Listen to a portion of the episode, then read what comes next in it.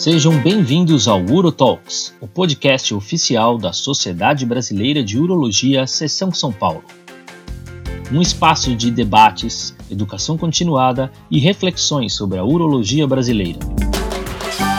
Hoje nós vamos entrar num tema que, de novo, a gente tem tentado trazer situações que continuam no arsenal do urologista, né? A gente, lembrando que a gente tem um alcance aí é, nacional muito importante, interior, não só interior de São Paulo, mas interior do Brasil, e um alcance internacional também, bastante gente da América Latina acompanhando a gente.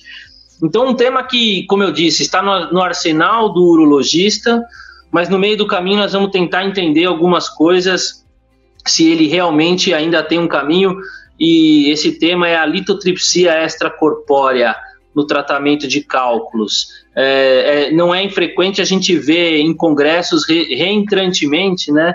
É, ainda há papel, né? Aquelas perguntas, ainda há espaço. Nós vamos tentar responder isso aqui. Para isso, hoje, então, a gente está aqui de novo com três especialistas na área que eu vou apresentar para vocês. Primeiro, Dr. Antônio Correia Lopes Neto, que é coordenador do nosso departamento de litíase e endurologia na SBU São Paulo e chefe do grupo de litíase urinária e endurologia da disciplina de urologia da Faculdade de Medicina do ABC. Obrigado, Toninho, por aceitar o convite. Obrigado, Léo. Eu que agradeço. É um prazer estar aqui com, contigo e com dois grandes amigos que você vai apresentar.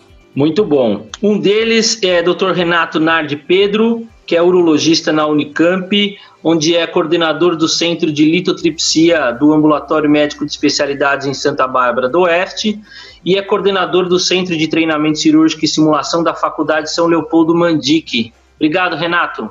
Obrigado, é um grande prazer, obrigado pelo convite e é sempre gostoso debater com os amigos aí. Valeu, Léo. E o outro colega que a gente convidou aqui, Dr. Ronaldo Maia, ele é diretor clínico do Hospital do Rim, onde é também responsável técnico do setor de litotropsia. Obrigado, Ronaldo. Obrigado, Léo. Prazer estar com vocês, com o Toninho, com o Renato. Prazer, obrigado mesmo. Eu acho que, para começar a história, né, como sempre, a gente gosta de, de contar uma historinha do começo ao fim, e aqui, como a gente vai ser muito abrangente em relação a uma técnica, na verdade, não especificamente a um, a um caso ou alguma coisa específica. Uh, eu queria ver, Toninho, eu acho que você podia trazer para a gente assim um cenário uh, de, do que seria assim uma, uma indicação hoje, né?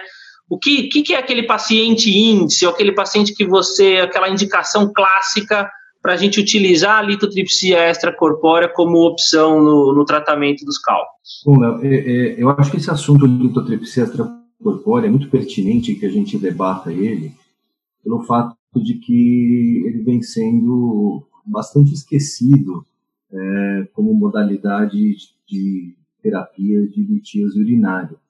E para nós que somos um pouquinho mais velhos, a litotripsia extracorpórea fez parte da nossa vida e, e das indicações de litotripsia extracorpórea fortemente. Quando eu fui residente, nós não tínhamos, nem imaginávamos em ter ureteroscopia flexível, tínhamos um pouquinho de ureteroscopia semirrígida e 80% dos tratamentos eram litotripsia extracorpórea.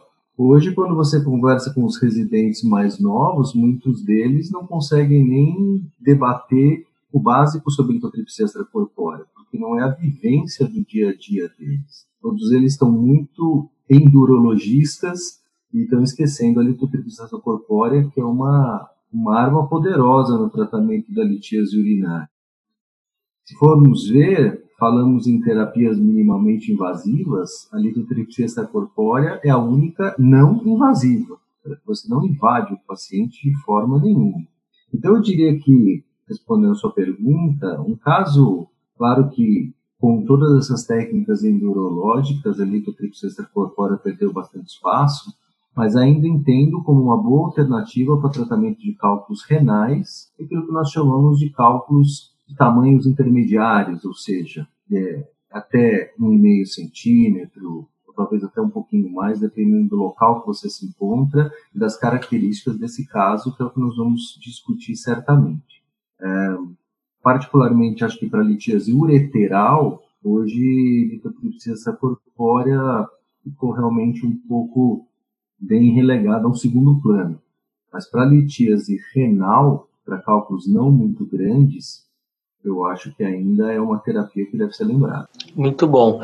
É, e, e, Renato, e, e, e o, o, o, contraponto, né? Quando que a litotripsia extracorpórea ela não deve ser opção, né? Então a contraindicação absoluta para a gente pensar em usar a litotripsia extracorpórea no, no armamento do tratamento do cal? Bom, assim, no, no, nosso dia a dia, a gente tem as contraindicações claras da litotripsia extracorpórea, né? Então, assim, o que vem imediatamente na nossa mente é o indivíduo que está anticoagulado, né?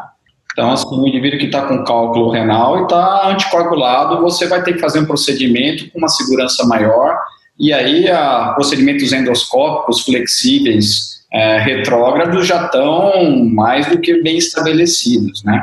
Então, essa é uma contraindicação que eu diria mais comum no nosso dia a dia de consultório, né? A gente está com um paciente lá que pôs um stent, está tomando seu clopidogrel, seus antiagregantes, esse indivíduo aí você uh, pode até fazer ponte, mas não, a endoscopia já se estabeleceu bem aí, tá? Então, assim, anticoagulado. Daí a gente não pode esquecer das contraindicações que são as infecciosas, né? Você não vai poder fazer litripsessa corpórea no indivíduo com infecção de urina. Isso se estende às outras aos outros procedimentos urológicos, né, clássicos. Gestante, não pode fazer, contraindicação absoluta. E tem algumas contraindicações que elas ficam é, sempre citadas em protocolos, mas às vezes passa meio batido com a gente. Por exemplo, aneurismas, né? Se você tem aneurisma de algum órgão é, vicinal, ou mesmo aneurisma grande de aorta, ali a, perto das emergências da renais, isso é uma contraindicação para a litripsia corpórea. E é comum ter aneurisma, viu? A gente acha que não é, mas principalmente esses aneurismas de aorta, eles são, são frequentes. Então, isso tem que ficar atento. E uma relativa que eu sempre gosto de mencionar é algumas malformações é, de, de, formação do corpo mesmo, indivíduo com grandes tortuosidades que você não consegue acoplar direito, né? o indivíduo na bolha. E aí, se você não tem, se não acopla direito na bolha, perdeu a, a física da litripsia corpórea. É, é, eu acho que é, é, isso já é um cenário bastante interessante, então, para a gente entender é, provavelmente o que a gente está falando, né? Então, cálculos renais, que não pacientes que não tenham essas contraindicações. Uh, uh, Ronaldo, você vê é, algum, algum cenário específico aonde fora de, do clássico, né, tanto na indicação quanto na contraindicação, a, a litotripsia ela teria algum benefício ou algum papel ainda que deve ser levado em consideração? Pensando talvez em crianças, pensando talvez, como o, o Toninho falou, eventualmente algum, alguma situação de um cálculo ureteral. Tem alguma situação onde você vê que tem um papel aí a litotripsia fora desse clássico? Sim, sim. Eu acho que para criança, é, como você citou, é, tem que ser é, se pensado é, em fazer a litotripsia, porque é um método é, não invasivo e a criança elimina muito mais facilmente o cálculo. Em relação às outras condições, acho que eu, eu, eu deixaria mesmo para a criança, como você falou, viu, Léo? É, eu acho que a, a, gente tem feito muita criança e com, com, uma taxa de sucesso assim altíssima muito bom. Cálculo ureteral, eu, eu não eu, é, corroboro com o Toninho. A, você tem outras opções para tratar. O, o cálculo ureter já tem o edema, a litotripsia vai piorar o edema, não vai ser eficaz, não vai ser efetivo. O clássico mesmo para mim, para litotripsia, é o que o Antônio falou, os cálculos de até um centímetro, com uma boa anatomia, e o paciente não vai, vai se favorecer muito com o procedimento, né? Então eu vou aproveitar e fazer para você mesmo a pergunta, né? É, se a gente levar em consideração critérios de favorecimento para a litotripsia e de bom prognóstico para bons resultados, quando a gente vai indicar uma litotripsia, eu estou lá no meu consultório, é, o ultrassom seria suficiente para indicar uma litotripsia? Você comentou aí de tamanho, você comentou aí de anatomia, ou como você acha que para indicar a litotripsia a gente precisaria de um exame de imagem diferente? Para indicar, indicar, não. Né? Eu, a, a, tomografia ela tem as suas opções, a, a possibilidade de você avaliar a distância pele-cálculo, que a gente sabe que é, influencia bastante na eficácia da litotripsia. Os pacientes obesos que têm uma distância muito grande não vai ter um alcance da, da onda de choque, não vai ser eficaz, aí vai piorar o, o, as complicações em relação a sangramento, hematomas. E de, de rotina, de rotina, eu não tenho pedido tomografia, a não ser que o paciente me mostre uma imagem no ultrassom que eu fique meio em dúvida. O ultrassom também, Léo, é, eu acho que tem que depende muito de quem faz o ultrassom, é, se eu tenho, estou vendo a imagem ou não. Então, vamos, vamos ser mais claro. Se eu pego um ultrassom de uma pessoa que eu não conheço, é, não sei a procedência, o laudo, eu não estou vendo a imagem, aí eu peço um exame mais detalhado, aí eu peço a tomografia. Se vem um ultrassom de uma pessoa que eu tenho confiança, né, um colega que fez o ultrassom e eu sei que o cara é confiável, aí eu até abro mão da tomografia, mesmo porque tem os custos, etc.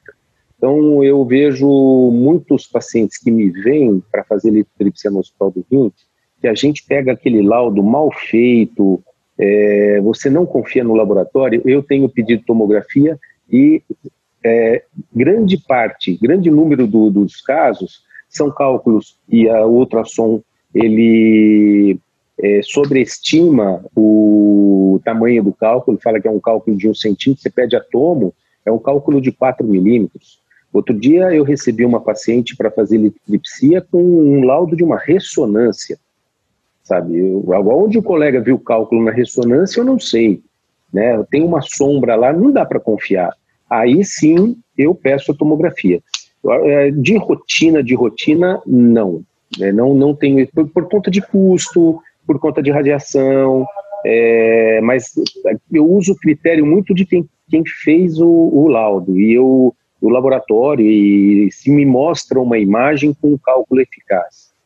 É, agora, fica difícil assim, para a população em geral, para os colegas que estão fora, por exemplo, imagina lá em um colega que está no interior e não tem a possibilidade de um acesso a, a, a um exame de imagem bem feito.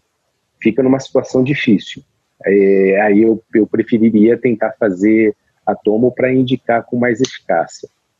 E... Não sei se deu para compreender assim a. Não, sim, lógico, mas, mas, as, é, mas também nesse cenário eu acho que, que é interessante a gente entender uh, um pouco o contexto, né? Litotripsia extracorpórea não é sempre um procedimento onde o colega que indicou vai fazer, ou no mínimo ele deveria acompanhar o procedimento, mas hoje, pelo menos aqui na capital, é bem é, comum esse procedimento ser um procedimento onde o colega que indicou nem faz nem acompanha, né?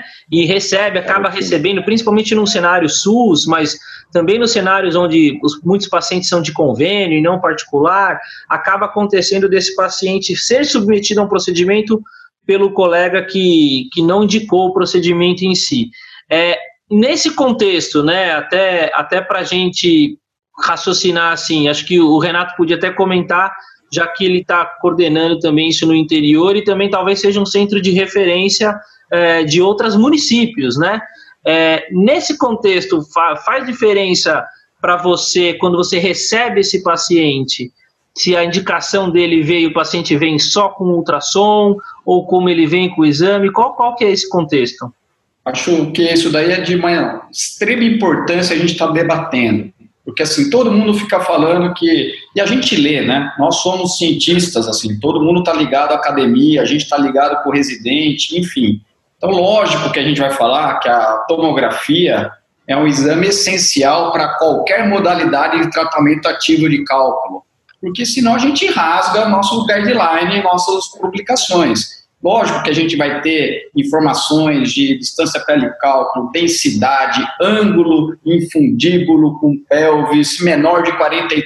Lógico, certo? Agora, quando nós estamos falando de aplicar um tratamento pouco invasivo, baseado num exame que hoje o nível de evidência é 2A, que é, não é baixo, é um nível de evidência bom, mostrando o seguinte: raio-x mais, mais ultrassom. Você consegue ter a certeza que esse cálculo está no rim, que esse cálculo está localizado dentro do sistema coletor e o paciente não tem nenhuma contraindicação, não existe nenhum crime em fazer uma litripsia corpórea. Eu concordo totalmente com o Ronaldo. Assim, eu deixo a tomografia para os pacientes que eu tenho dúvida. Principalmente, a minha dúvida é naquela, naquele, no sentido de, se eu quebrar esse cálculo, tem algum problema, ele vai sair? Ou esse paciente parece ter uma anomalia de é, morfológica no rim pela altura que, o, que a pedra está no raio-x simples, ou o ultrassom mostra alguma malformação, aí eu complemento. Eu acho que a tomografia, se nós tivermos acesso à tomografia é, em todos os lugares, é essa, sem contraste, perfeitamente. Agora, você pode indicar litripsia com ultrassom e raio-x? Lógico que pode. Assim como você pode indicar é, uma uretério flexível com raio-x e ultrassom. Agora, se você tiver acesso à tomografia, é óbvio que você tem mais evidência e seu planejamento cirúrgico é melhor. Mas não é crime, não. Pensando, pensando até numa avaliação de resposta uh, do tratamento, né? Uh, Toninho, você acha que uh, se a gente está pensando que a, a gente está comparando com os procedimentos endourológicos, né? E que, se, como o Renato falou, a gente gosta de tentar fingir que a gente é cientista e a gente segue bastante os artigos científicos e acaba tentando aplicar isso na medicina baseada em evidência. É, na hora de fazer o controle desse paciente, a gente sabe que para cálculos menores a gente perde aí a, a confiabilidade de, de sensibilidade do tanto do raio-x simples quanto do ultrassom. É, e até pensando também na preocupação de radiação, né, e tudo mais. Eu sei que você é, é, um defensor também, às vezes, até da própria orografia excretora, né, porque às vezes ele é mais bem feito e te dá mais informações do que, do que um, um ultrassom mal feito, né. É, você acha que a gente acaba pedindo de rotina a tomografia e isso acaba sendo, às vezes, até um, um, um certo ponto onde a gente acaba se perdendo na hora de indicar ou não uma litotripsia, porque a gente vai confiar mais na unidade Hounsfield, a gente vai confiar mais na questão do ângulo infundibilar, vai querer medir a distância pedra-pele. Dá uma opinião sobre isso. É, eu acho que nós acabamos nos acostumando com a tomografia computadorizada, com as informações que ela nos fornece, e nós não nos sentimos mais tão seguros em, em, em intervir na litíase sem a tomografia o Ronaldo falou, o Renato corroborou, está perfeitamente aceitável e correto você indicar uma litotripsia corpórea baseada no ultrassom. Nós fizemos isso a vida inteira é, e associado a um raio-x simples né, de abdômen. É, a unidade House, nós de uma forma completamente indireta e, e pouco apurada, nós olhávamos o aspecto da, do cálculo no raio-x e tentávamos inferir o grau de dureza daquele cálculo né, se era um cálculo muito branco, se era um cálculo muito arredondado, teoricamente seria um cálculo mais endurecido. É, com o surgimento da tomografia e todos esses parâmetros que você comentou, que são parâmetros de bom e de mau prognóstico, é, isso logicamente trouxe um requinte à nossa indicação e, e, começamos a usar a tomografia. Só que hoje a gente recai na, num outro problema que tantas vezes é discutido que é a quantidade de radiação que esses pacientes têm recebido, porque esses pacientes são vítimas de cólicas renais com frequência, vão ao pronto-socorro, recebem tomografia, aí vai fazer uma litotripsia corpórea, faz uma tomografia, o controle pós-tratamento é feito com tomografia. Então, talvez nós vamos ter que nos, nos reinventar um pouco e avaliar a, a, a real necessidade ou, ou, talvez ter um pouco mais de cuidado na solicitação tão tão intensa de, de, de, de tomografia computadorizada, mesmo com esses protocolos de baixa irradiação que se utiliza, né? É, agora, todos nós temos a literatura descrita, nós tivemos um caso do colega nosso lá da faculdade, o, Mário Matos, um paciente que tinha um, um ultrassom que você olhava e falava, isso aqui é um cálculo piérico, perfeito indicação de lipotripsia extracorpórea, quando fez uma tomografia, um aneurisma calcificado de artéria renal. Então, se você manda fazer uma leco ali, você eventualmente tem um, algum problema. Então, quem se depara com um caso desse, promete para si mesmo que nunca mais vai mandar uma litotripsia extracorpórea sem ter uma tomografia, né? Mas então. Eu passei por isso em 1998, na Escola Paulista. Eu fiz um aleco num aneurisma calcificado de artéria renal. Raio-X, na, é. naquela época, a tomografia é, helicoidal estava no começo, nós não tínhamos. Eu fiz uma, era um cálculo piélico, raio-x, cálculo piélico, aí eu fiz duas litotripsias, o paciente teve uma hematúria monstruosa, era um jardineiro, Deus que não quis romper a artéria do rapaz, viu? Porque depois que nós não quebrou o cálculo, duas vezes nós fizemos alerta, aí o doutor Ortiz falou, Ronaldo, faz uma tomo nele. Fizemos a tomografia, era aneurisma de aorta, de artéria renal. Você acredita? Isso que você então, acabou de falar. Eu vivenciei isso é. em 98. Exatamente. Então eu, eu vejo assim, Léo, a minha opinião é, se você tem um ultrassom, como foi dito também, de boa qualidade, você vê uma imagem confiável, é, se você quiser ter um pouquinho mais é, é de, de requinte, você pede uma tomografia de baixa voltagem. Caso contrário, acho que talvez a gente tenha que não sei se a palavra é coragem, mas talvez ter que voltar um pouquinho anos atrás e ter um pouco mais de cuidado em solicitar tanta tomografia para os pacientes. Muito bom.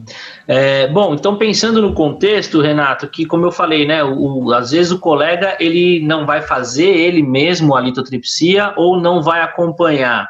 É, vamos pensar no preparo né, desse paciente, como eu tenho que encaminhar esse paciente para vocês que realizam a litotripsia.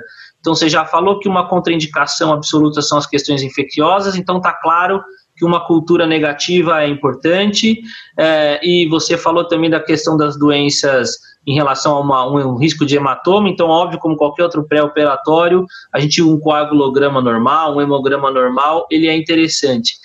Existe algum outro tipo de preocupação, de preparo em relação a não sei, preparo intestinal, alguma orientação diferente? Como é que você orienta um preparo do, desse paciente para a litotripsia extracorpórea? Bom, isso daí é ótimo. Vamos lá, a parte prática. O cara precisa ter, para fazer litripsia extracorpórea, urocultura negativa, um coagulograma normal. Ponto. Certo? É, e a partir daí, obviamente, se ele tiver mais de 45 anos, comorbidades, você pede sódio potássio, creatinina, pré-operatório normal, certo? Preparo para a litripsia. Tem urocultura negativa, coagulograma normal, o indivíduo vai com os exames, leva o raio-x, atomo, ultrassom, que seja, vai no dia de jejum. As nossas, as nossas litripsias extracorpóreas são feitas com sedação e anestesia então precisa de jejum, certo? É, preparos que nós tomamos no dia é o seguinte, principalmente homens que têm pelo na região onde eles vão deitar em cima, fazer acoplar, acoplagem da região lombar à bolha, se tiver muito pelo, nós raspamos o pelo dele, certo? Então, assim, preparos práticos. Mulheres que têm uma dobra de pele é, na região que você vai acoplar, ou pela mama ou por obesidade, você estica a pele, pode até esticar manualmente para fazer a acoplagem, ou senão você pode usar até um esparadrapo, para que você não, não tenha nas duas situações, pelo e dobra, um bolsão de ar que acaba com a tua litripsia corpórea. Então, se preparos é, uh, são, primeiro, coagulograma normal, urocultura negativa, e você adequar, fazer uma acoplagem certa do paciente à máquina. Todas as nossas litripsias também são feitas com ultrassom. Isso é um, principalmente de, de rins. O ureter, o ultrassom não chega uh, na máquina que nós temos. A gente tem uma Siemens, uh, Variostar. Uh, então, o ultrassom é preso, eu não consigo descê-lo na região do ureter. Então, assim, eu acompanho todas com ultrassom. Significa que eu faço pouca radiação é, no paciente durante a litripsessa corpórea e fico muito seguro em aumentar a minha energia. Porque eu estou vendo o parênquima, eu estou vendo a cápsula, eu estou vendo a pedra pulando, eu estou vendo, assim, é uma segurança enorme. E a gente está acostumando cada vez mais a usar ultrassom. Já é uma. Os residentes que estão vendo aí, a litripsessa corpórea te acostuma a fazer punção de percutânea, porque você aprende a altura quando você usa o raio-x, te acostuma a mexer no ultrassom, saber o que é norte, sul, leste, oeste, aprende como que você coloca o ultrassom na região lombar do paciente. Então, assim, na linha de aprendizado, é uma ferramenta fundamental para o indivíduo aprender a dar o passo seguinte em tratamentos mais complexos endurológicos. Então, assim, é uma pena ver os residentes cada vez menos sendo treinados nisso. E, e Ronaldo, nessa parte de preparo, é, antibiótico profilaxia é necessário? Faz sentido? Tem algum momento que, que se precisa fazer profilaxia? Olha, Léo, a gente lá no Hospital do Rim, é, nós temos um protocolo, né?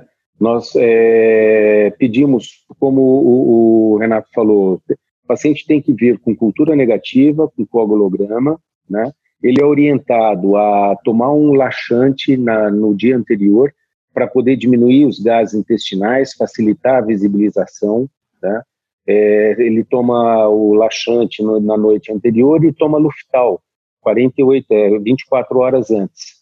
E vem em jejum também, como o Renato falou, que nós fazemos com sedação. Então, o preparo intestinal, na minha opinião, ele é muito importante para poder melhorar a acuidade, melhorar nós visibilizarmos o, o rim não ter o problema do gás ali atrapalhando. É, em relação à profilaxia antibiótica, nós não realizamos. A não ser quando eu me sinto um pouco inseguro, às vezes o paciente está com duplo J, não está tomando antibiótico, eu tenho o hábito de fazer uma garamicina, até mesmo uma, um tefazol, para poder me dar mais segurança para fazer o procedimento, mas não é uma rotina nós utilizarmos. Mesmo porque ele já vem com a cultura negativa, né? Já vem com uma cultura. Se for um cálculo é, que, que grande, que está com duplo J, aí é uma segurança minha, mas não é uma rotina. Eu não faço preparo de colo em, em, ninguém. Não uso, não uso isso, até porque eu não tenho controle, porque o paciente é, vem de outro município e eu não estou vendo dificuldade devido ao ultrassom. Eu consigo localizar bem sempre. E quanto ao preparo antibiótico que esqueci de, de comentar também, só uso dos pacientes que estão com um stent também e faço cefazolina, exatamente como o Ronaldo falou. Muito bem. Eu acho que o, o Renato elencou diversas situações que eu acho que são importantes e que a gente pode entrar agora, que eu acho que é na questão da parte técnica do procedimento propriamente dito. E aí eu acho que é importante, mesmo a gente que eu, por exemplo, que eu não faço a litrotripsia extracorpórea, eu recebo esse paciente que, que fez a litrotripsia extracorpórea e eu vou receber essas informações no laudo, provavelmente, saber se isso que está a informação no laudo faz diferença para entender o meu resultado ou não, né? Então, vocês comentaram sobre anestesia, sobre sedação. É lógico que sem anestesia nenhuma, é, a gente já entende que isso vai ser um pior, pior resultado, o paciente vai se mexer muito ali na bolha. Mas aprofundar a anestesia, fazer sob anestesia geral, isso faz sentido? Traria melhor resultado para o método ou, ou não? A sedação é suficiente para esse contexto? Toninhos, quer comentar alguma coisa? É, tem, tem na literatura, né, Léo, já bem embasado que realmente quanto mais imóvel e anestesiado o paciente esteja, esse cálculo vai se manter mais tempo ali no foco F2 e vai poder, você vai poder otimizar melhor os impulsos para esse cálculo um trabalho até bem conhecido, o autor chama Sorensen, de 2002, onde ele fez um trabalho comparativo com uma sedação, como você colocou, mais superficial, e uma anestesia geral. E assim, a porcentagem de resultados stone free, claro que a gente sabe que o resultado stone free depende de outras variáveis também, não apenas a questão anestésica. Mas especificamente nesse estudo, a, a superioridade foi acima de 30% que você teve números ao redor de 50%, 55% dos pacientes sedados, chegando a quase 90% nos pacientes com anestesia. Então, acho que quando você disponibilizar no seu serviço essa possibilidade, sem dúvida é mais confortável para o paciente é, e você pode otimizar melhor os seus resultados. O paciente fica respirando, mesmo que seja numa sedação, aquele cálculo fica saindo do foco F2, se você ficar perdendo seu, os seus impulsos, né?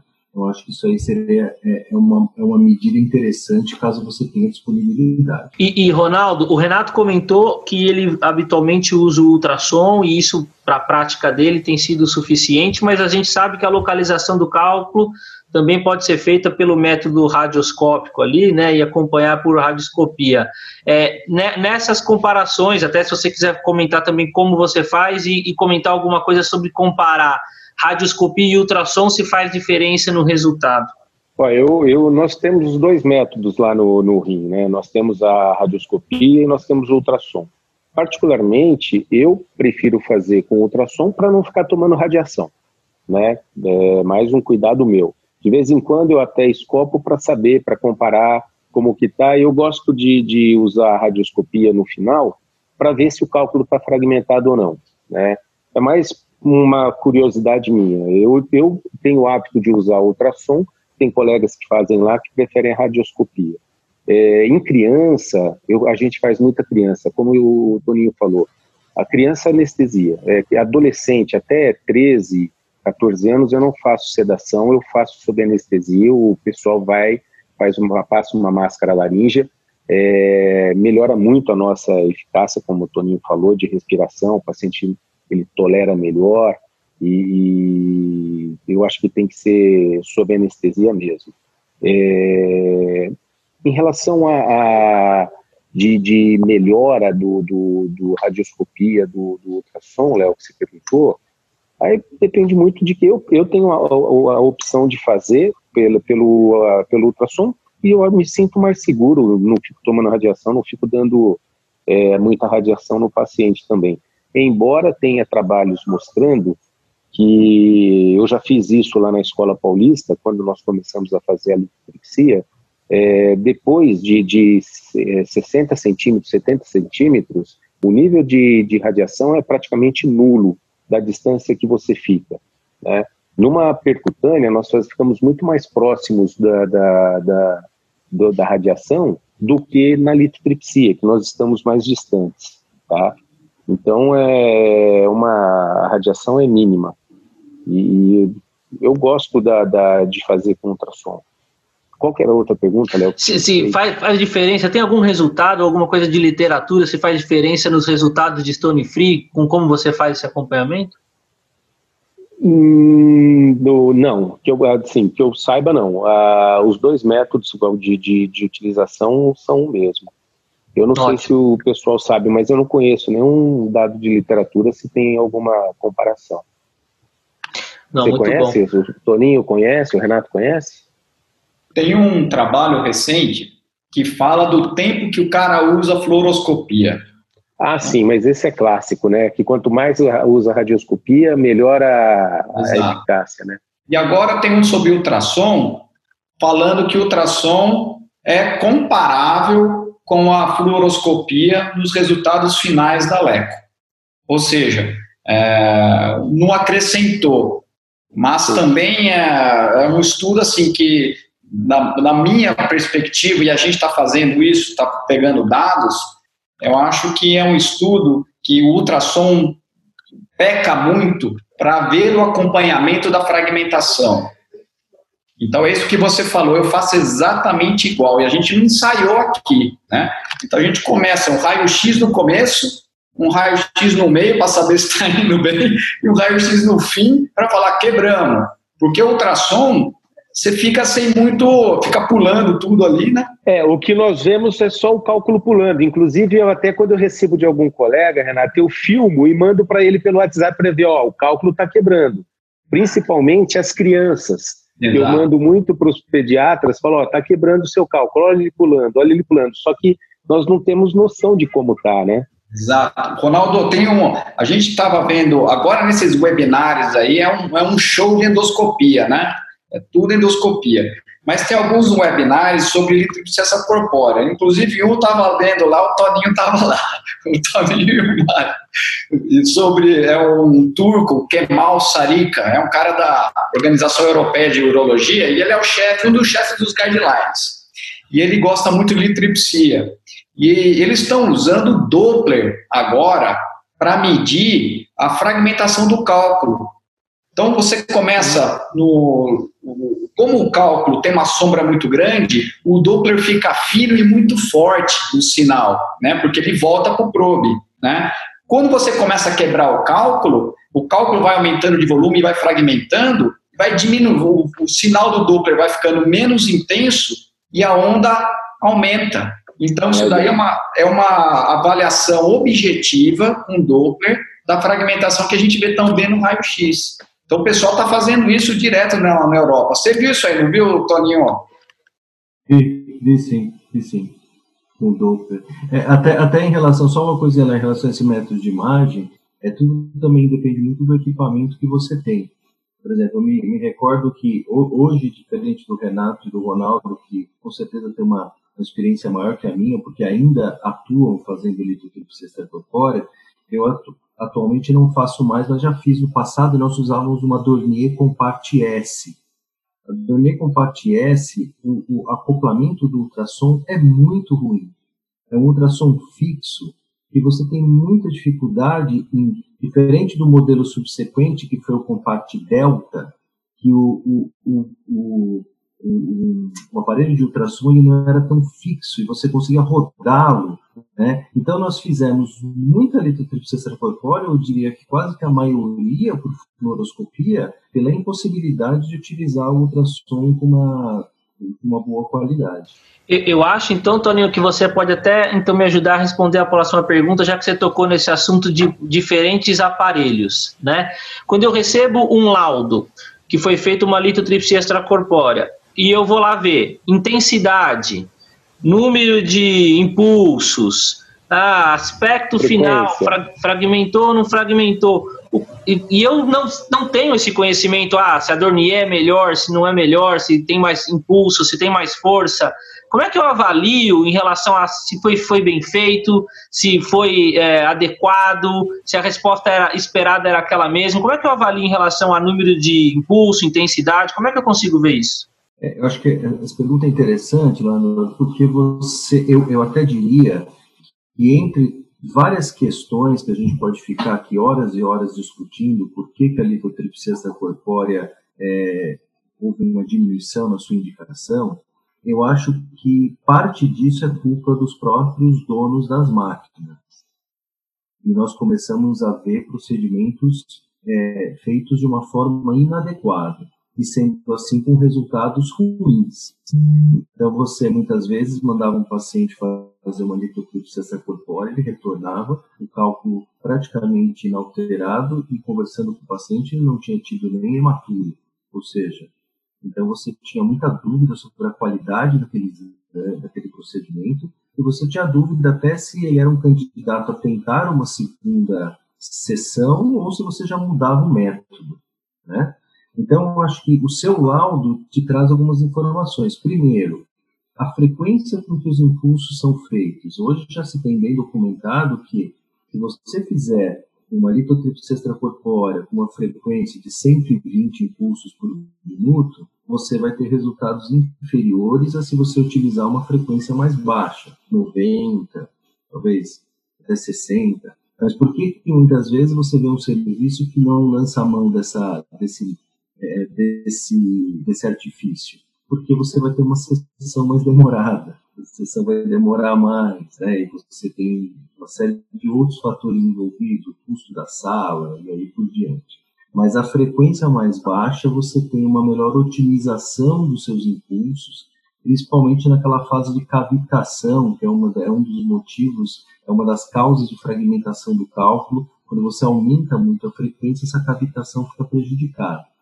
Segunda coisa, o número de impulsos. É, aí eu, eu, o Renato e o Ronaldo talvez possam falar até melhor do que eu, mas, por exemplo, quando nós fazíamos era ao redor de 3 mil impulsos, era o que a gente usava. Né? É, a intensidade, aí sim depende de, de máquina, né? a intensidade que você vai dar. Uh, o outro, o outro uh, artifício que pode se usar é aquele artifício do ranking, que eles chamam, que você começa o seu procedimento com uma potência um pouco mais baixa e depois você é baixa ou, tá certo, né? Mais baixa. Agora me confundi um pouco. E depois você dá um, uma pausa e você posteriormente você vai subindo com essa potência que você tem uma, uma, um menor dano no seu parênquima renal. Então tem alguns, alguns conceitos que hoje são bem estabelecidos já e que você consegue oferecer. Então, por exemplo, se eu mandar uma litotripsia para o Renato, para o Ronaldo fazer, eu sei que vai ser bem feito. Se o cálculo não quebrar, eu sei que é porque as características daquele caso não eram um caso bom para a litotripsia corpórea. Mas quando você recebe um laudo, por exemplo, foram feitos 2 mil impulsos a 120 impulsos por minuto, é aquele que você fica em dúvida até se esse paciente foi bem monitorado durante o, o procedimento e se esse cálculo permaneceu né, né, dentro das, do, da zona focal ou se esse cálculo ficou fora. Então, realmente você não tem muita certeza se, se o sucesso não teve sucesso pelas características do cálculo ou se o procedimento não foi feito de forma adequada. Você tem alguma receita de bolo, Ronaldo, que você faz nessa questão de, de intensidade, nessa questão de frequência, ou, ou, ou, ou isso acaba tendo variável de acordo com o paciente, de acordo com o cálculo? Como é que funciona? Não, não. Nós, nós temos uma receita de bolo. A nossa máquina é uma Dornier é, ela tem dois anos, é uma Dornier mais nova. É, a própria Dornier ela preconiza você, ela otimiza assim uma potência de chegar até uma potência 3, que é da, da máquina. Nós fazemos uma frequência em torno de 80, né, de, de 70 a 80 impulsos por minuto e uma potência, uma frequência, uma potência que pode chegar de 2 a 3, depende do, do, da consistência do cálculo, da opacidade, da, da densidade Hounsfield, então nós fazemos isso. E como o paciente é, tem que ser bem sedado, para justamente não perder esse, essa distância for a, a área focal, então nós temos uma eficácia melhor. E, e eu, nós preconizamos isso lá no Hospital do Rio. Aí e... depende, eu não sei qual é a máquina que o, que o Renato tem, que ele tem uma Siemens, né, que é semelhante de, em termos de ser eletro, é, eletromagnética, né, mas eu não sei qual é a potência dela que ela chega. Quer falar, Renato? Quero. Ah, então, a, a Siemens, como o que o Ronaldo falou, é pertinente. A gente tem a própria empresa que faz a máquina vai falar o seguinte: cálculo no rim, você pode chegar, o máximo de energia é esse. Então a empresa te dá os parâmetros máximos. Então, assim, a Siemens, que é a nossa máquina, fala o seguinte: no rim, você pode chegar até 3,5 joules, certo? Ótimo. E você pode fazer até 3 mil impulsos. Isso é o máximo. Isso não quer dizer que eu vou fazer. Significa o seguinte, que quando eu estou ah, aplicando a litripsia no paciente, comecei a fazer, como o Toninho falou, um esquema de aumento gradual. Eu começo com 0,1 joules, primeiro 100 batidas, 0,3, eu vou subindo de dois em dois, né? Até uma hora que eu vejo que aquela energia que eu estou é, aplicando no paciente está sendo suficiente para fragmentar o cálculo. Às vezes, é 1,5 joules. Eu não cheguei nem na metade do que eu posso fazer.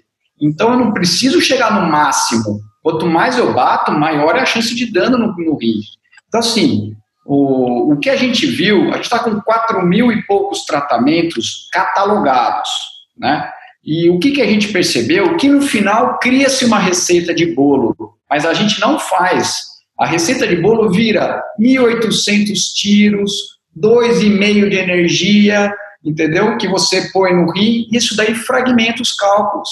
Mas tem pacientes que eu tenho que bater no máximo de energia, no máximo de, de número de choques, para otimizar a fragmentação.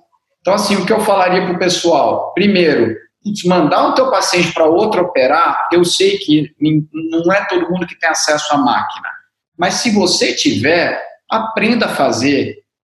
Fala o seguinte: você deixaria, mandaria o teu paciente com cálculo de ureter distal para outra pessoa operar e depois vai ler o que ele fez? A situação é exatamente igual.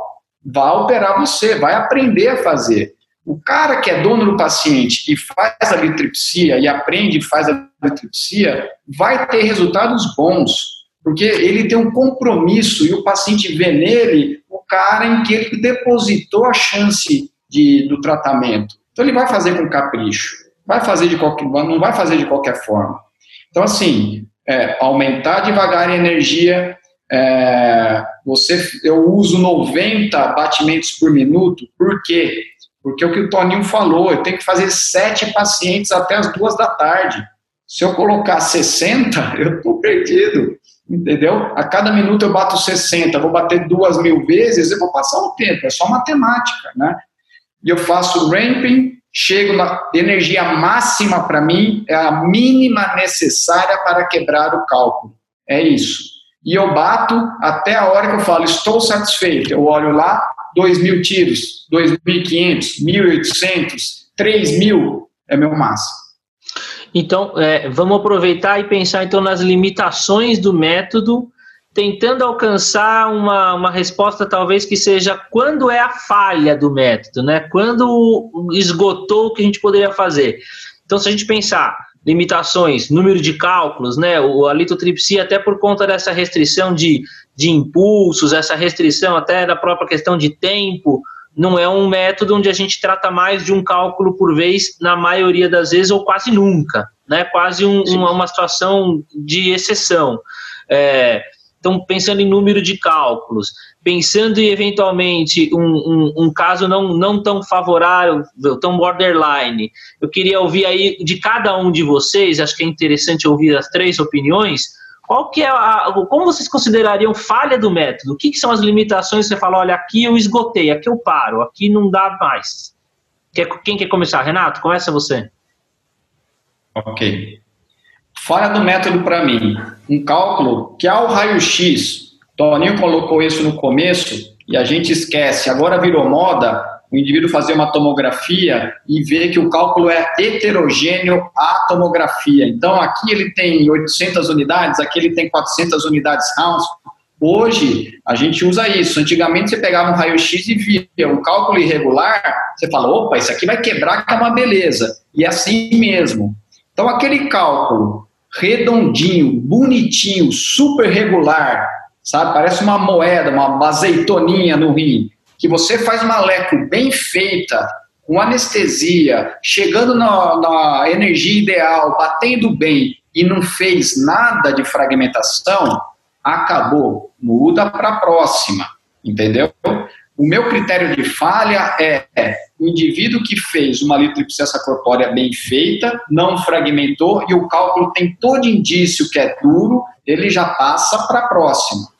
E o indivíduo que fez uma litripsia corpórea, fragmentou parcialmente, eu aplico novamente e não fragmenta mais, também é falha. Então eu vou até duas e eu posso parar na primeira dependendo da resposta do meu cálculo. Ronaldo, alguma consideração diferente para falha? Igualzinho que o Renato falou, igualzinho. É, eu faço um, como somos nós que fazemos, então eu sei o que eu estou fazendo. Né? É bem aquilo que você falou, Léo. Eu sei o que eu estou fazendo. E se falhou na primeira litotripsia, e eu tenho certeza que eu acertei o cálculo, eu já, já vou para outro método. Se teve fragmentação parcial, eu posso até fazer um outro procedimento, não mais que, que dois procedimentos. Antigamente, como não tínhamos o flexível, nós fazíamos no máximo três sessões. Hoje eu não, não faço. Se três sessões antigamente não fragmentava, ia para percutânea, por exemplo.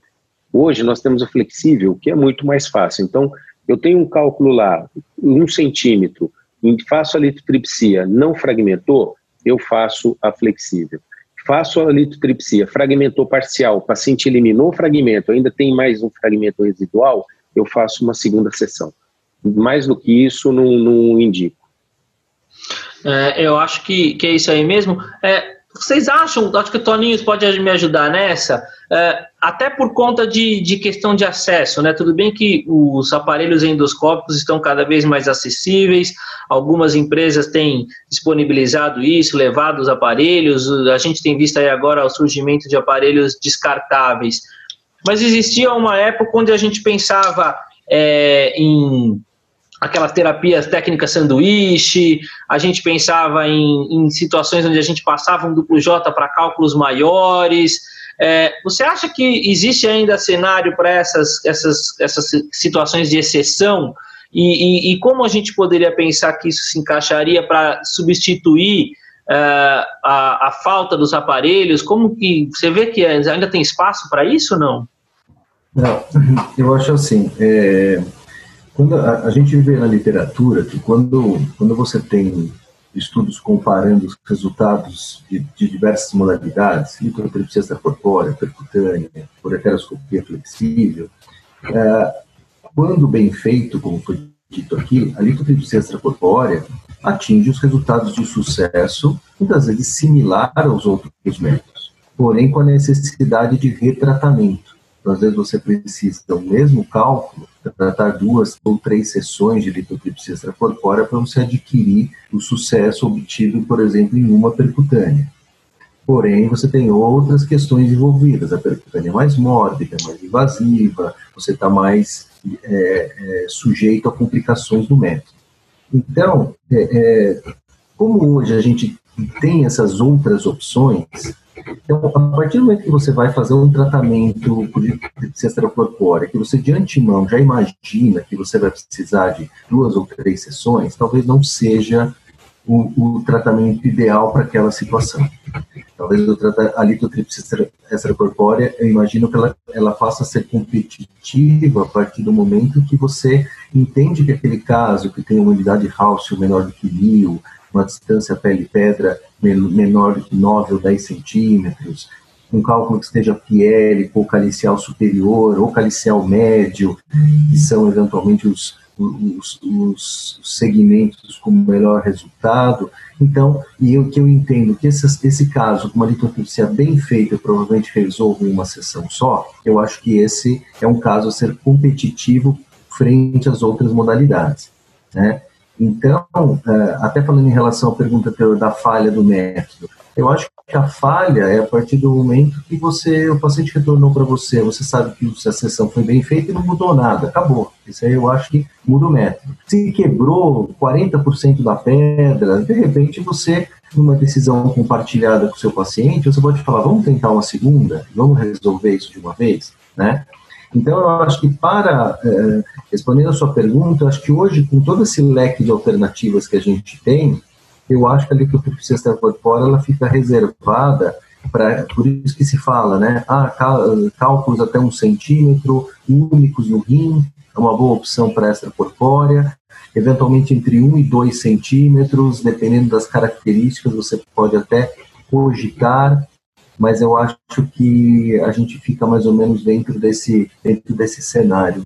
E, logicamente, quando você tem cálculos múltiplos dentro do rim, né, então vários cálculos calicinais de 8 milímetros, por exemplo, aí, eventualmente, a ureteroscopia flexível seja mais interessante, porque você consegue, em um procedimento único, fazer uma toalete aí desse rim, limpá-lo por completo, e não ficar, eventualmente, submetendo a, a várias litotripsias extracorpóreas setorizadas, né? Desculpa, Não, perfeito, é, é, isso, é isso aí mesmo. Ronaldo, estava comentando aqui em relação a, a, eventuais restrições do método. Cálculo obstrutivo e ter dilatação renal é pior ou é melhor para a litotripsia? Pior. Pior, está contraindicado, na minha opinião. Por quê? Porque você já tem um edema ureteral o, quando você faz a litotripsia, você vai induzir um edema ureteral. Então, o cálculo não expande, ele não, não fragmenta. Porque para o cálculo fragmentar na litotripsia, ele tem que ter é, uma dilatação para que a água entre, entre o, é, dentro dos fragmentos e melhore a cavitação. Quando ele está compacto, né, por isso que o cálculo monohidratado ele não, num fragmento muito bem, porque você não tem a penetração de partículas de água que vão fazer o movimento de cavitação. Então você não tem uma explosão do cálculo quando ele está impactado. Sem contar que a probabilidade de você ter um processo infeccioso no cálculo obstrutivo é muito grande. Então, deixa eu então, deixar bem específico. Bem específico. Um cálculo único de um centímetro impactado na JUP e está com dilatação, lito... você não indicaria litotripsia? Não indicaria litotripsia. Toninho, esse mesmo caso. Os cálculos, os cálculos impactados, que você não tem câmara ali de expansão, vamos dizer, os resultados da litotripsia corpórea são inferiores mesmo. Eu já pensaria nessa situação que você colocou em fazer um tratamento endoscópico. Renato? Se a impactação foi em até 48 horas, eu faço litripsia como primeira opção sem problema nenhum, que eles chamam hoje de hot shockwave lithotripsy. É quando o paciente está no momento da cólica, 48 horas, principalmente cálculo ureteral. Nesse teu exemplo, um centímetro impactado na pelve, é, é um paciente que deve estar com um desconforto grande, eu tiro do desconforto antes, porque ele vai ficar eliminando fragmento, vai ficar numa onda de desconforto grande. Mas assim, 48 horas de obstrução, litripsia corpórea está provada que o edema não se formou, como o Ronaldo falou, como o Toninho falou, é uma hora boa de tratar. Depois disso. Então, então talvez seja aquele cenário mesmo de vocês ter no seu serviço e poder disponibilizar ali na opção da cólica, né? Não daria para, ah, vamos dar alta para você e de semana que vem você faz uma litotripsia e resolve, né? E, e pensando nessa condição de, de, melhor resultado, vamos continuar com você, Renato. É, tem alguma coisa que a gente possa fazer para melhorar a eliminação desses fragmentos? Você falou, ah, esse paciente vai sofrer com eliminação de fragmentos. Tem, a gente viu aí alguma coisa de, de literatura, né? Existe muita coisa controversa a respeito de medicação. Fala alguma coisa sobre o que, que a gente pode fazer aí nesse sentido. Ah, eu. É aquela questão, a gente fragmenta o cálculo, a gente não retira o cálculo, né? Então a gente vai ter que criar um fluxo de urina e a gente vai ter que ajudar a eliminação do cálculo na via coletora. Então, se você aumentar a diurese do paciente, se você conseguir fazer vibrações na região lombar, na topografia do rim do paciente, e se você conseguir neutralizar o efeito da gravidade, está provado que você elimina, uh, tem uma maior eliminação de fragmento. Isso daí é o PDI, quando a gente vai para que é Percussion Diuresis Inversion. Então, isso eu faço em absolutamente todos os meus pacientes, drenagem postural, percussão e diurese. Como? Que a gente fica muito. Eh, como é que você faz? Eu mando o indivíduo tomar dois copos de água, esperar 15 minutos depois que toma dois copos de água, pegar uma bola de pilates ou uma cadeira, para quem não tem bola de pilates, apoiar o cotovelo, ficar ah, com o joelho na bola de pilates, apoiando o cotovelo no chão e alguém vem fazendo uma tapotagemzinha ali de 30 segundos, 40 segundos, repetidamente durante o dia. Isso ajuda incrivelmente, até rim ferradura, isso ajuda, e está descrito. E agora, bem recente, 2019, tem um trabalho de, de percussão, diurese e inversão feito para melhorar, sabe o quê? Taxas livre de cálculo pós ureteroscopia flexível que o pessoal faz dusting. Então eles usam exatamente os mesmos truques de antigamente para quando você faz dusting não tira fragmento, ou seja, gravidade é gravidade, não mudou nada. Então eu, e do alfa bloqueador, viu pessoal? Eu dou também alfa bloqueador para todos os meus pós-operatórios, menos mulheres jovens que, putz, eu tenho uma má impressão sem basear nada cientificamente, mas todas fazem hipotensão. Então, eu, eu não dou para as mulheres jovens. Tem, tem, tem alguma ciência aí, Toninho? Quer falar alguma coisa sobre esse alfa-bloqueador? Porque alfa-bloqueador tem, foi levantado aí recentemente a hipótese de que ele não serve mais nem para terapia medicamentosa expulsiva, e nós estamos falando aqui de dar alfa-bloqueador para cálculo no rim. Né? Quer fazer algum comentário sobre isso? É, na verdade, a gente agora tem esse assunto meio revisitado, né? Até então nós tínhamos uma era quase que uma regra que o paciente de terapia medicamentosa expulsiva usasse a tansolosina, mas após aquele estudo do Dr. Pickard, né, que aquele estudo é, britânico que não mostrou diferença entre o uso ou não da tansolosina do alfa-bloqueador é, na terapia expulsiva, isso começou a ser discutido a real, real valor disso, né? Mas a gente vê que na prática ainda a grande maioria dos urologistas usam o alfa-bloqueador é, na terapia medicamentosa expulsiva, independente desse estudo com um N grande um estudo que tem algumas críticas sobre o seu desenho, né, principalmente que os pacientes não foram é, é, acompanhados radiologicamente, ou seja, então você não sabe com certeza quem eliminou e quem não eliminou o cálculo, mas na, na prática ainda, ainda se usa. E, e, em relação ao uso do alfa-bloqueador pós-litotripsia corpórea, existem duas revisões sistemáticas e meta-análises publicadas no Journal of Endurology, uma em 2009 de um grupo canadense, outra em 2016 de um grupo chinês, e ambas mostram o é, total benefício de você utilizar a tansulosina ou alfa-bloqueador no pós-litotripsia extracorpórea. É, no, no, então assim, eu acho que para a litotripsia extracorpórea, é, acredito que o Ronaldo também compactue disso, a indicação é usar a, a, a, o alfa-bloqueador no pós-LE.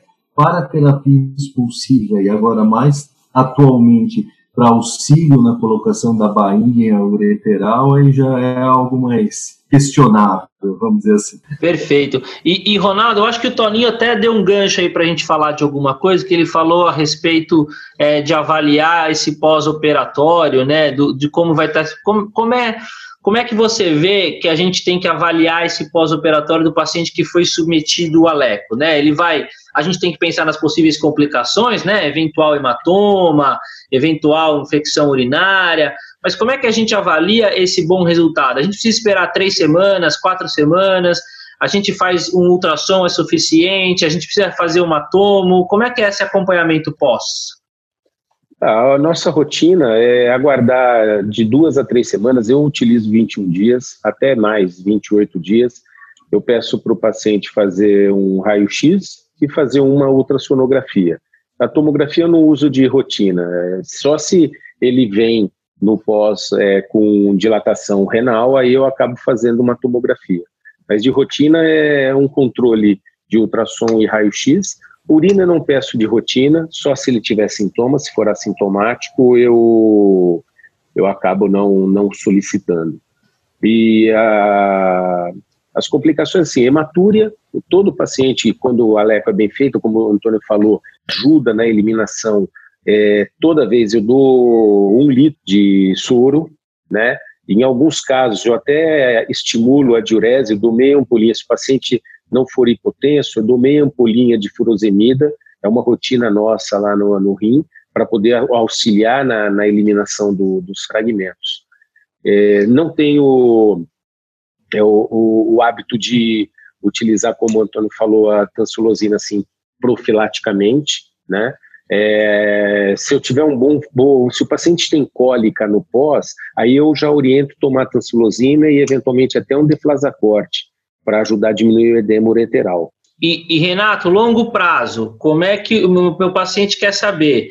Eu ficar sendo submetido a essas batidas no rim aí, função renal, tem alguma coisa relacionada à piora da função renal a longo prazo? Como é que a gente pensa nisso? Não, acho que isso daí é um, é um medo que não está fundamentado. Teve alguns estudos querendo fazer uma associação de diabetes, incidência de diabetes com litripsessa corpórea, um estudo populacional, só que com muito viés científico. Eram muitas pessoas, mas o indivíduo que tem cálculo no rim, hoje ele se enquadra numa síndrome metabólica, entendeu? Então o cara tem o perfil de ser hipertenso e o cara tem o perfil de ser diabético. Diabetes caiu por terra em estudos mais recentes, dizendo que essa relação cada vez mais fraca entre tripsessa corpórea e diabetes. Porém, Parece que cronicamente, hipertensão é, é uma polêmica que ainda está muito perto da litripsiasa corpórea repetida, né? Tomando a conduta que nós estamos discutindo aqui, pessoal, que o cara faz no máximo duas litripsias, daí muda. Então, assim, realmente é um procedimento seguro e cronicamente muito mal associado a doenças crônicas, viu? Não tem perda de função renal também não. Muito bom, acho que, que é isso aí. E a gente está se aproximando já de um, de um, tempo aí razoável de discussão aqui, a gente conseguiu discutir bastante coisa. Eu queria dar um, dar um, dar um espaço aí para fazer a pergunta que todo congresso tem. A, a Leca acabou? Toninho? Eu queria só aproveitar que eu, eu sei que está um pouco fora de lugar essa pergunta, mas para o Renato e o Ronaldo comentarem em 10 segundos o que eles fazem com o paciente com marca-passo com desfibrilador, e pode fazer a leco numa boa. Eu sempre sincronizo. Eu tenho a possibilidade de sincronizar a batida com, com o QRS do paciente. Sincronizo em todos, não tem problema nenhum. Então não foge da minha pergunta não, Toninho, responde aí. Vamos lá. Não, eu acho o seguinte, a, a litotripsia cervicórea não deveria acabar. Eu acho que a gente está jogando fora um método que sempre se prestou muito bem, é, muito eficiente para o tratamento de cálculos, principalmente renais. Esses cálculos que nós comentamos de, de médio, medium size, vamos dizer assim, até 1,5 centímetro, cálculos únicos e, que a gente tem que, logicamente, é, é, enfrentar um pouco todo essa, esse impulso endurológico, que vem muito impulsionado também pela empresa, pelos, pelos insumos, por tudo que vem em volta, tudo isso.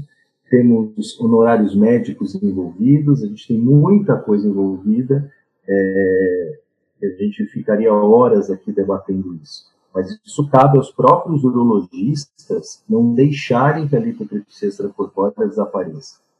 E para quem faz a litotripsia, que eu tive a oportunidade de fazer durante muitos anos, o Renato e o Ronaldo ainda fazem, é muito gratificante você fazer, ver o cálculo fragmentar, você ver o cálculo fragmentando durante a sessão e depois o paciente eliminar e ficar com o seu problema resolvido de uma forma zero invasiva, né, não é nem minimamente invasiva, é zero, um índice de complicações baixíssimo, né? Então, eu, eu acho que é um método que você não pode abandonar, independente de estar surgindo métodos endurológicos super atraentes. Então, eu acho que não deve acabar, Léo, essa é a minha, é a minha opinião. É, a gente vai passar, talvez, até por uma fase é, de, de, até de ressurgimento, a minha impressão. Eu acho que nós já ficamos mais embaixo com a litodeficiência corpórea do que agora. Eu acho que a gente vê alguns movimentos, o tema volta a ser falado em alguns congressos, e eu espero que assim seja e que continue sendo um método presente aí no nosso meio. É, é isso aí mesmo. Essa pergunta acho que eu não preciso nem fazer para o Renato e para o Ronaldo, porque inclusive como eles são excelentes é, aplicadores do método, é óbvio que eles vão entender que realmente existe um cenário aí ainda constante Sim. e presente para esse método. É, eu queria então abrir um espaço agora para agradecer a, a, vocês e individualmente é, um espaço também para que vocês também façam aí a, a finalização. É, de novo, obrigado Ronaldo pela sua disponibilidade do tempo e por estar aqui com a gente. Obrigado, obrigado Léo, obrigado Antônio, obrigado Renatão. Foi um prazer conversar com vocês e estou à disposição para uma próxima. Excelente. Obrigado também, Renato, pela disponibilidade e pela, pela conversa aqui, pelas informações. Ótimo, muito obrigado pelo convite, é uma delícia conversar. Obrigado, Toninho, obrigado, Ronaldo. Léo, excelente moderação, foi sensacional. E é gostoso discutir sobre tratamento de cálculo renal, né? Eu acho que a litripsessa corpórea, para quem se diz um especialista em cálculo renal ou um que trabalha no centro de cálculo especial do tratamento de cálculo renal e não tem a litripsia como um, na, na sua armamentário, está meio precisa repensar um pouco. Sim. Treinamento, pessoal. Vamos, vamos investir em treinamento dessa juventude. Exatamente. E, e, mais uma vez, obrigado, Toninho, e pela disponibilidade e pelo tempo aí na ajuda da produção do podcast. Imagina, Léo, eu que agradeço, te parabenizar aí por essa iniciativa do podcast que dentro da SBU São Paulo. Você é o grande mentor desse projeto, isso vem fazendo um grande sucesso. E eu espero que todos os urologistas, os residentes, principalmente os mais novos, escutem esse podcast e que se estimulem a se familiarizar um pouco mais com litotripsia extracorpórea, né? A gente tem locais, como o próprio serviço que o Ronaldo tem, que o Renato tem, e outros locais que são disponíveis para receber as pessoas, para acompanhar, para ver, para se familiarizar. Então, acho que a gente gostaria de estimular a todos que tentassem novamente se familiarizar, reconhecer novamente a litotripsia corpórea e utilizá-la né, em benefício aí do, de, dos pacientes. Obrigado mesmo. Foi um prazer estar junto com o Renato e com o Ronaldo. Obrigado. Léo, eu só queria aproveitar o gancho do Toninho e dizer que o Hospital do Rio está à disposição. Se a SBU o, já tem vários residentes da, do servidor municipal, do servidor estadual, que nos acompanham, do própria, da própria ABC, né, Toninho, que você, nós colocamos à disposição, o pessoal da Escola Paulista. Então, o Hospital do Rio está aberto, tá? É só falar comigo e o que precisar, nós nos colocamos à disposição.